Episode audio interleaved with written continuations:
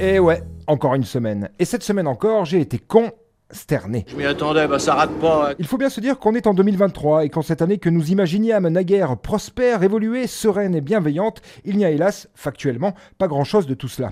C'est en regardant les images du couronnement de ce monarque à grandes oreilles outre-Manche samedi que cela m'a le plus frappé. Charles III, intronisé officiellement dans ses nouvelles fonctions via une cérémonie identique à chaque passation de pouvoir depuis des millénaires, relant nauséabond d'un temps que l'on pense révolu, mais somme toute ô combien folklore. On n'est pas sorti de l'auberge. Pourtant, en bien des lieux de la perfide Albion, cette fête fut un réel moment populaire, nombre d'Anglais partageant leur gastronomie douteuse sur de gigantesques tables lors d'un banquet national, transfigurant ainsi ce couronnement, tandis qu'au même moment, ou presque, ce qui aurait dû être une célébration en hexagone d'une victoire contre l'obscurantisme, survenu il y a 78 ans, s'est transformé en une fade parade d'un dirigeant esselé, tel un poil oublié sur le renflement brun de l'anus d'une star de l'industrie du cinéma pour adultes. Est-ce qu'on n'aurait pas des vies de merde? J'étais en train de me dire la même chose.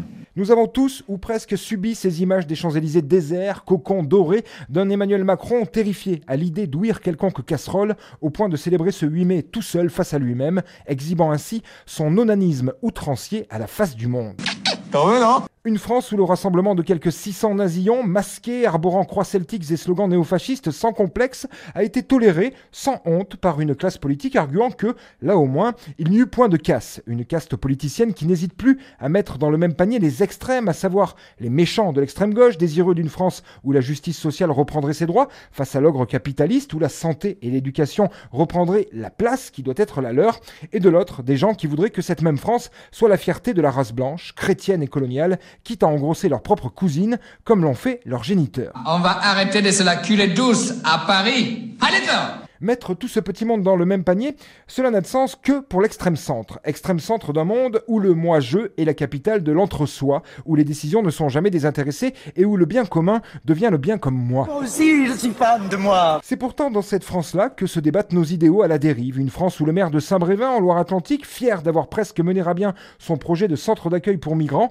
s'est vu cette semaine contraint de démissionner suite à l'incendie de son domicile par quelques pénis atrophiés de la droite identitaire, furieux de devoir se coltiner quelques audacieux réfugiés. Voici le cerveau d'un moineau. Oh, il est tout petit Ricky, celui-là? Il m'est avis que ces joyauderies ne seront pas tellement inquiétées dans une France où il est bien plus facile d'être condamné pour l'indicible délit d'avoir voulu tendre la main à ces ignobles clandestins qui n'en semble-t-il rien à apporter à notre République, si ce n'est lui nuire de l'intérieur. Même si vous aviez raison, je ne peux pas être le ministre de l'Intérieur. Je ne sais même pas ce que c'est. Pessimiste, me direz-vous? Oui. Résigné Assurément. Désabusé Cela va sans dire. Heureusement, le phénix de mon optimisme renaquit un peu ce mardi lorsque ce jeune professeur désireux de protester contre les méthodes de l'éducation nationale eut ce geste symbolique de brûler 63 copies du baccalauréat devant son lycée professionnel du 17e arrondissement de la capitale, arguant que malgré la divulgation à ses élèves des sujets en amont et la préparation de l'épreuve avec eux, ces derniers restent incapables de s'exprimer dans la langue de Victoria Beckham, sinistre constat d'un système éducatif flingué par les réformes et le manque de moyens.